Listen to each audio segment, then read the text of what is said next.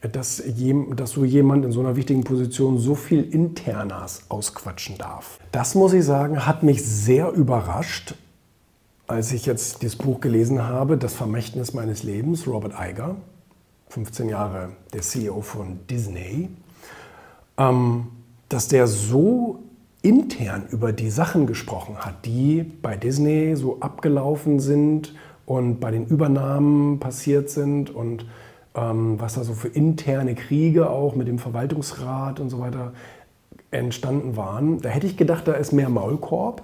Ähm, also hätte ich nicht erwartet, als ich das Buch äh, gesehen habe, ist ja zuerst in den USA erschienen und jetzt auch beim Finanzbuchverlag, ähm, dass, dass so jemand in so einer wichtigen Position so viel Internas ausquatschen darf. Hat mich also wirklich überrascht hier mit, mit, mit ähm, George Lucas, mit, äh, mit Steve Jobs und, und, und, vielen anderen Themen, mit Rupert Murdoch und, und so weiter, die hier drin äh, vorgekommen sind.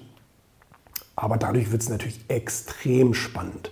Eigentlich soll es ja so eine Art Führungskräfte-Leadership-Buch sein, weil er sagt, Mensch, okay, ich habe jetzt viel gelernt in den letzten, was weiß ich, wie viele Jahrzehnten im Mediengeschäft und ähm, kann was für künftige Führungskräfte und ne, Manager hinterlassen, ein paar Ideen, wie ein Unternehmen gut zum Beispiel eine Transformation ähm, schafft und auch eine Modernisierung und so weiter, wie es innovativ ist, weil Disney war ja zu dem Zeitpunkt, das schreibt er hier in dem Buch, zu dem Zeitpunkt, wo er Vorstandsvorsitzender wurde, hat er ja schon lange in diesem ganzen Konstrukt irgendwo als kleiner, als kleiner ähm, Anfänger gearbeitet, ähm, als, als Assistent der, der Leute da im Studio damals und hat den, das Kaffee, den Kaffee geholt und hat sich dann hochgearbeitet zum, zum Vorstandsvorsitzenden.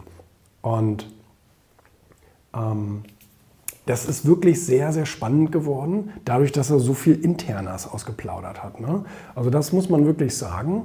Ähm, beschreibt halt nicht nur, dass dieser Disney-Konzern damals, als er das übernommen hat, eben in so einer Phase war, schon fast so ein bisschen Identitätskrise. Wer sind wir eigentlich, wer wollen wir eigentlich sein? Also wir haben bisher Zeichentrickfilme und Disneyland gemacht, aber was wollen wir denn in Zukunft machen oder was müssen wir denn in Zukunft machen, um überhaupt ähm, noch äh, so im globalen Wettbewerb bestehen zu können? Weil es ist zwar einer der größten Medienkonzerne der Welt, das muss ja aber nicht so bleiben. Ne?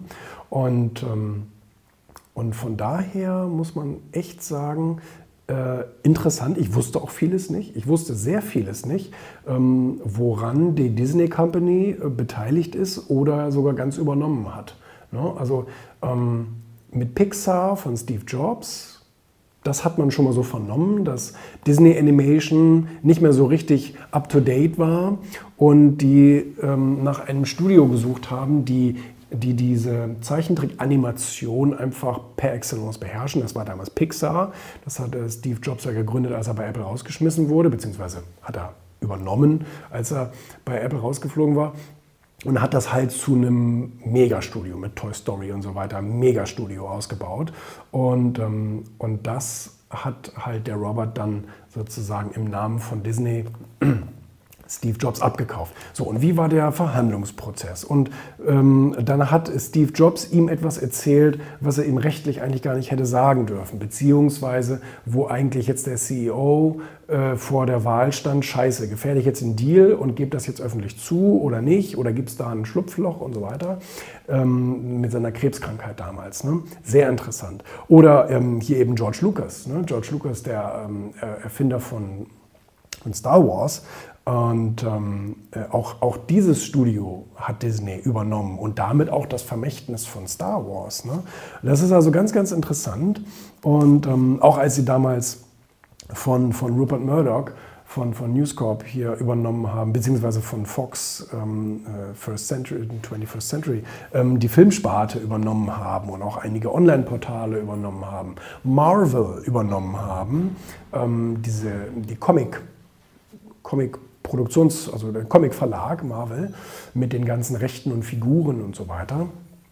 Ähm, sehr, sehr spannend, wirklich sehr, sehr spannend und auch vor allen Dingen, wie er, ähm, wie er Krisen gemanagt hat. Weil Krisen, er hatte natürlich eine Krise nach der anderen. Ne? Er fängt auch in dem Buch gleich mit einer Krise an, ähm, wo sie den chinesischen Disney Park eröffnet haben und dann zu Hause Mitarbeiter erschossen wurden oder wie auch immer.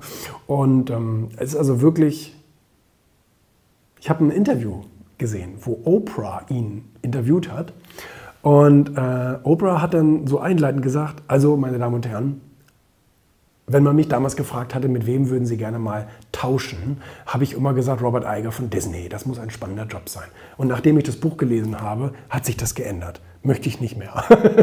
Weil sie gesagt hat, das ist ja Horror, was Sie da so erzählen, äh, was da so alles passiert und wie viele Brände Sie da teilweise gleichzeitig löschen mussten. Ne? Und ähm, klar, bei so einem globalen bei so einem globalen Unternehmen, auch mit so vielen verschiedenen Kulturen auf der Welt und so einer China versus USA, sind ja auch zwei völlig verschiedene Unterhaltungscharaktere. Sehr spannend, wirklich sehr spannend. Also toll zu lesen. Ähm, gut, ist so ein bisschen biografisch äh, natürlich, klar, aber trotzdem alles mit sehr, sehr viel Internas bestückt.